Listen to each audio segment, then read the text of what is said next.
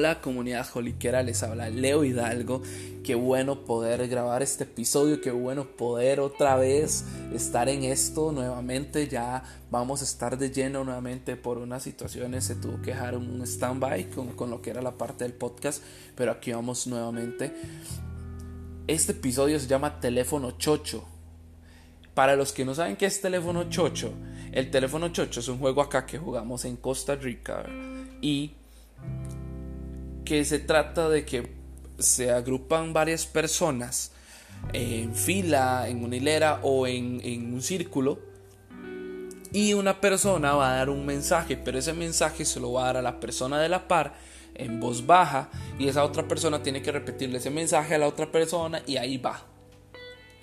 La idea es que si el mensaje decía los zapatos son rojos, la idea es que la persona que llega al final diga los zapatos son rojos, ese era el mensaje.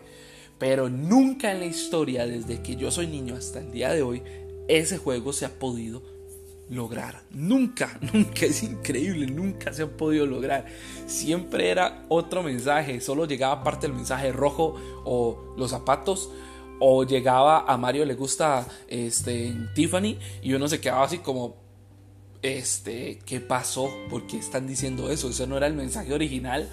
Y obviamente había gente que era maldosa también y que llegaba en medio de lo que sería el mensaje, tenían el mensaje, pero alguien lo distorsionaba y decía otra cosa porque él no quería que llegara el mensaje. Siempre existía alguien así. Pero, ¿por qué le puse el teléfono chocho? Porque aquí hay una situación entre lo que es la parte con, de personas que están en autoridad, como pastores, liderazgo, y las personas que tienen a cargo. A veces la comunicación no da y empezamos a asumir cosas que nosotros no sabemos y asumimos eh, que el corazón de las personas que están a cargo este, es como no quieren nada y las personas que, que, que, ¿cómo les explico? Las personas que están en esa posición, que que tienen a alguien de autoridad, el caso contrario, ¿verdad? Asumen que ya no quieren nada con ellos, ¿verdad? Que ya no los van a tomar en cuenta. Pero bueno, vamos a entrar de lleno con esto. Y, saco la parte parafraseada con lo que es el joven rico, ¿verdad? Eh, la gente, en el tiempo Jesús lo seguía mucha gente, mucha, mucha, mucha gente, ¿verdad? Y sabemos que Jesús eligió a sus doce, los doce no eligieron a Jesús, Jesús fue por cada uno de ellos con sus imperfecciones, con las cosas. Pero algo que Jesús dejó claro es que Jesús no cerraba la puerta solo a esos doce. Se harán sus doce que estaban con él, los doce que se habían designado, los doce que tenían que estar. Pero Jesús nunca cerró la puerta para que otros pudieran ser parte, ser seguidores, ser discípulos de él. Jesús nunca cerró eso. Y se nota porque cuando, cuando se manda, hay una parte en la Biblia que me gusta, que es cuando Jesús les dice, eh, reta Pedro, ¿verdad? Que le a los discípulos y así, y ustedes también se van a ir. Y, Pedro responde, ¿a quién iré? ¿Verdad? ¿A quién iremos?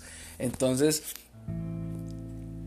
¿por qué hoy con esto? Porque una de las historias que quiero destacar aquí es la del joven rico, que el joven rico es una persona que, que tiene toda la posición, y ahorita vamos a hablar de quién era el joven rico, pero se le acerca a Jesús y, le dice, maestro, ¿qué puedo hacer para esto? Y Jesús le dice, tienes que guardar los mandamientos. Y él dice, yo los he guardado. Y Jesús dice, en Marcos dice, y le amó, mirándolo, le amó, ¿verdad? Y en otras versiones dice, Jesús le dijo que bien has respondido, bien has dicho. Pero Jesús lo condiciona y le dice, vaya y venda todas las riquezas, todo lo que usted tiene y dése a los pobres y venga, sígame porque Jesús sabía que tal vez la riqueza iba a ser una piedra de tropiezo, pero vamos a empezar con la parte de las personas que tienen autoridad. Algo que yo voy a dar consejo es ten cuidado con las personas que tienes a cargo, que tienen tiempo de estar ahí, son las personas que se les debería dar el chance primero. Siempre. O sea, eso es algo que yo pienso y es un consejo que que yo doy por experiencia personal y por otras cosas.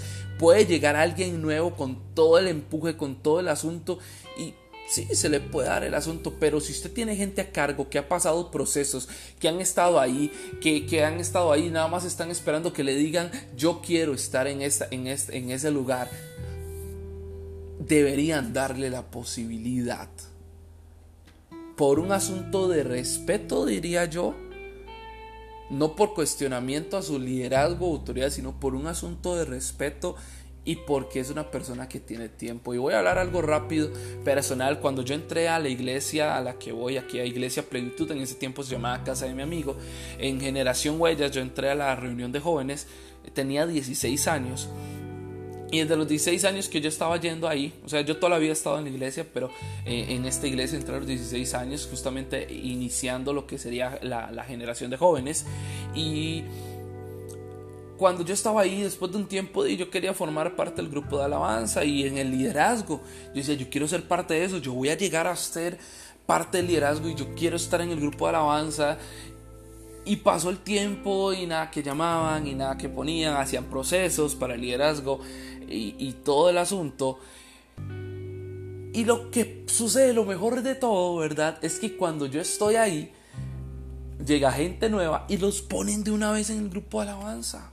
Nunca llevaron un proceso, no llevaron nada, tal vez eran amistades o cosas así. ¿Y qué pasaba? Mi corazón empezó a ponerse, pero negro de la envidia, negro de todo. Empezó a crear una concha mi corazón. Pero eh, yo dije, todavía no es el tiempo, ahorita viene el tiempo de Dios. Así pasaron los años. Y recuerdo que inclusive gente que entró conmigo a la iglesia, que empezamos en un proceso, ellos terminaron los procesos, un proceso y los hicieron líderes. Y yo, mi proceso se tuvo que esperar porque en ese momento cuando me iban a ser líder, inventaban una vara para que teníamos para reforzar, ¿verdad? Y yo decía, men, otra vez, men, yo ya estoy cansado de esto, ya estoy cansado, pero también sabe mi corazón, ¿por quién estás? ¿Estás por un puesto? ¿Estás por Dios? ¿Estás por un puesto? ¿Estás por Jesús? ¿Por quién estás? Eso me confrontaba a mí y por eso yo seguía, pero yo decía, el tiempo va a llegar y obviamente llegó en su momento eh, me desarrolló. Hay cosas que yo entiendo por qué no sucedieron en el momento y por qué sí suceden aquí. Yo no, yo vivía, yo era el típico cristiano que llegaba eh, y desde todo el año bien, pero en diciembre se le echaba, ¿verdad? Y luego regresaba en febrero pidiendo perdón y eh, cantábamos la canción de Generación 12. En tus brazos, hoy vuelvo a tus brazos. Esa canción es increíble, ¿verdad? Para si alguno está ahorita que quiere ir a pedir perdón, se la recomiendo, vayan.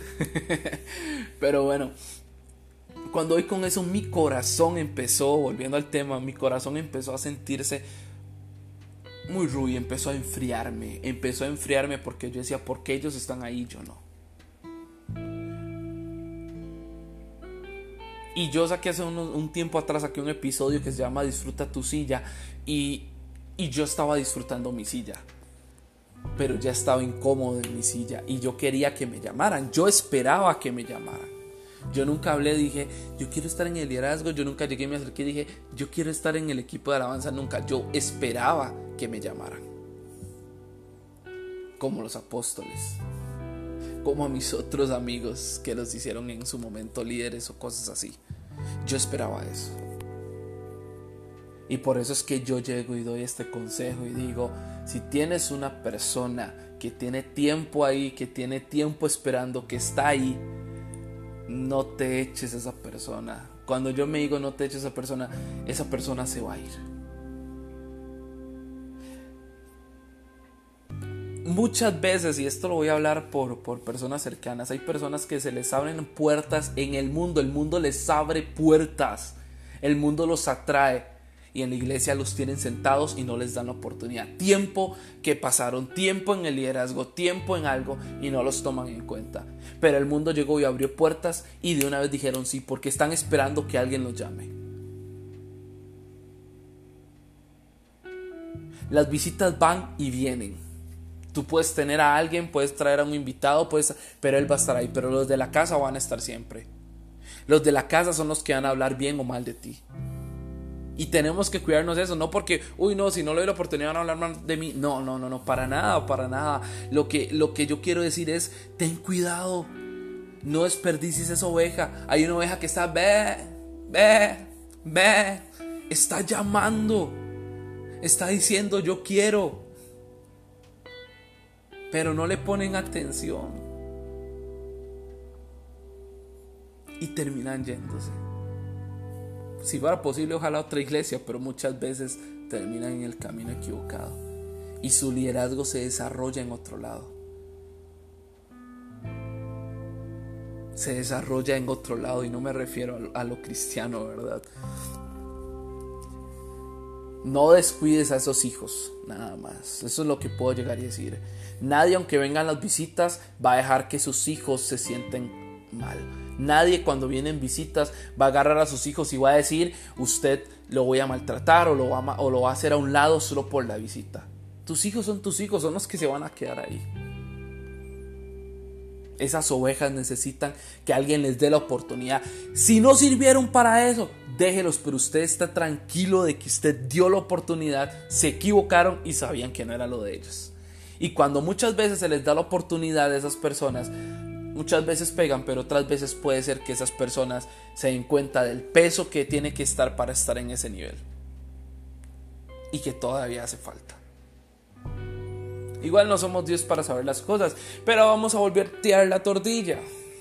Algo que me llama la atención del joven rico, ¿verdad? Y esto es para las personas que pasan tirando y que los pastores no me toman en cuenta y que ese líder no, él ya tiene su grupo, ellos ya tienen su grupo de cercanos. Bro, gente que me escucha, ¿Acaso cuando su papá y su mamá lo regañaban, tenían una discusión y te castigaban, usted no salía fuera de su casa a pedrear su casa? Yo nunca voy a coincidir en que vos, porque tuviste un malentendido o algo, vayas a pedrear tu casa. Tú nunca tienes que llegar a hacer eso. Diferentemente de lo que haya pasado Dios tiene su tiempo para todo. Pero hay algo que me llama la atención con el joven rico para no desviarme mucho y ahorita profundizo, en eso. El joven rico se le acercó a Jesús. Él no esperó que lo buscaran. Mientras muchos en la multitud estaban esperando que Jesús los llamara, él se acercó a Jesús y le dijo, Jesús, mira. Y muchas veces hace falta eso. Muchas veces hace falta que nos mostremos y vayamos a tocar la puerta. Yo hablaba con mi esposa y le decía, muchas personas se les abren las puertas solos. Y entran y tienen lo que tal vez vos o yo o los demás están deseando. O lo que quieren llegar a ser. Se les abrió. Gracias, se les abrió. Pero hay otros que tenemos que llegar y empezar a tocar la puerta a tocar la puerta. Nos toca llegar y tocar la puerta para que nos abran, para que nos vean. Tenemos que pegar los, los más fuertes que todos los demás. Y no porque queramos forzar, sino que hay algo que nos está empujando por dentro, porque queremos explotar, necesito desarrollarme, necesito, necesito, quiero hacerlo, quiero hacerlo, no por un asunto de posición, no por un asunto que me vean, sino porque he esperado mucho tiempo.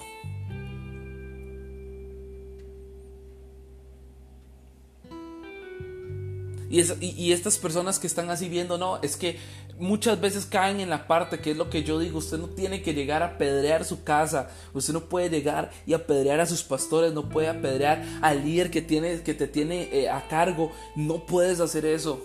Enójate, dile las cosas, dile, no me parece. ¿Cómo es posible que venga esta persona nueva y usted lo tome en cuenta rapidísimo? Yo me tuve que esperar ahí 10, 5, 3, 4 años sentado, pasando procesos, llegando a hacer esto y que no me tome en cuenta, vaya, descárguese y se lo dice. Si es un buen líder, un buen pastor, te va a aceptar y te va a escuchar. Te dará sus razones. Ya esos son otros 100 pesos. Pero no te atrevas a pedrear la casa. Usted cuando se enojaba con sus papás, usted no salía al frente de la casa y decía, bla, voy a agarrar esta casa bla. Usted no hacía eso. Jamás. Podía morir tal vez en el proceso si hacía eso. Pero jamás podía hacer eso, jamás, jamás. Y eso es algo lo mismo. Es lo mismo. que quería hablar con el joven rico? El joven rico, yo puedo ver a un Jesús que no le cierra la oportunidad y que está ahí, pero también veo a un joven rico que tuvo un accionar, a pesar de que el joven rico prefirió quedarse con sus riquezas que seguir a Jesús. Que probablemente muchos lo señalan, ay, qué bárbaro, pero muchos tal vez hubieran hecho lo mismo. En la iglesia se predicaba hoy algo que, decía la pastora y, ella decía con la parte de los panes y los peces en, esa historia que el niño se acercó con cinco panes y dos peces y que ella preguntó cuántos de ustedes hubieran hecho lo que hizo el niño. Más bien, donde hay un montón de gente, se esconde uno y agarra el pan y solo con los suyos toma este pedazo de pan, partamos la mitad para que alcance para nosotros. Pero a lo que me refiero es que muchos hubiéramos accionado igual que el joven rico, porque tenemos un apego a lo terrenal, es la realidad. Pero tenemos que ir a hablar, no te quedes callado. El problema si te quedas callado es que te vas a llenar de ira, te vas a llenar de rencor, vas a sentir un envenenamiento y un enfriamiento espiritual muy grande. Puedes orar lo que tú quieras, pero eso tiene que salir, esa concha se tiene que romper. El joven rico iba a ser el mejor líder. Vamos a, vamos a hablar de esto así súper rápido. Pedro, un pescador, ¿verdad? Cobrador de impuestos, el otro Mateo. Los demás, quién sabe dónde salieron, pero ahí los agarraron mientras iban caminando en la calle, ¿verdad? pero lo que, lo que me quiero dar a entender es que no eran los mejores. El joven rico, joven rico, estudiado, adinerado, fijo era popular con las huilas, todo. Y tras todo, todos los mandamientos los tenía guardados. Cuando Pedro, Pedro era el más pecador de todos, ¿verdad? Digo yo, yo siempre he pensado que Pedro era el más pecador de todos. Obviamente excluyendo a Judas. Pero el joven rico tenía el perfil del líder perfecto. Y dice todavía en Marcos, me gusta porque Marcos dice que Jesús lo miró y le amó. Y le amó porque era una persona íntegra. Pero había un problema. Había un problema y estaba demasiado pegado a la parte de sus riquezas. Pero cuando veo esto el joven rico a veces Muchas veces dicen es que de esta persona tiene plata, por eso es que lo toma en cuenta, esta persona tiene carro, por eso lo toma en cuenta y cosas así. Yo no sé los procesos que han pasado los demás, quédate viendo tú, no te compares. Escuchaba el podcast de eh, Chris Méndez que tuvo con, con Andrés Speaker, el de Descubriéndote. Y te voy a dejar esta palabra a ti. Y lo voy a decir textualmente. Y lo voy a hablar para, para vos. Si Dios te tiene un llamado X, whatever, cual, el que sea, Dios va a cumplir ese propósito contigo. ¿Y cómo lo voy a decir? Andrés Speaker decía, cuando empezó con esto de la iglesia, el pastorado, dice que él recuerda cuando él decía, Cash Luna, obviamente Cash a nivel de lo que es iglesia es una persona muy respetada y muchas cosas. Hace Cash Luna puede venir aquí mismo a México, en el lugar donde tú estás, pero yo cumpliré mi propósito contigo. Aquí lo voy a poner para los que no se sienten tan, tan viejos, ¿verdad? La iglesia Hilson puede venir a ponerse aquí en este lugar. Por ejemplo, aquí yo estoy en San José, Costa Rica, en La Uruca. Puede venir la iglesia de Hilson aquí. Pueden venir a la iglesia en este momento los líderes, los pastores, los mejores pastores. Pero el propósito que Dios tiene contigo se va a cumplir sí o sí. Así que no te compares, no te dejes ahí. Ve y habla, sana eso, no agarres a pedrada, no cometas ese error. Dejemos el teléfono chocho, comuniquémonos, comunícale a tus, a tus, a tus, las personas que tú tienes a cargo, comunícales cuál es tu visión, que tú esperas personas proactivas, que tú esperas, no esperes, muchas veces muchos no son así, muchos están esperando que los vuelvan a ver y están a punto de explotar. Ten conciencia de eso y más si tienen mucho tiempo. Y a los que están teniendo líderes o pastores que quieren hablar con ellos, vayan y hablen y digan. Sean proactivos, no nos quedemos en la silla. Pero bueno, esto es lo que les quería decir rápidamente en este episodio. Un abrazo, nos vemos el próximo episodio. Bueno, nos escuchamos el próximo episodio y vamos a hacer esto.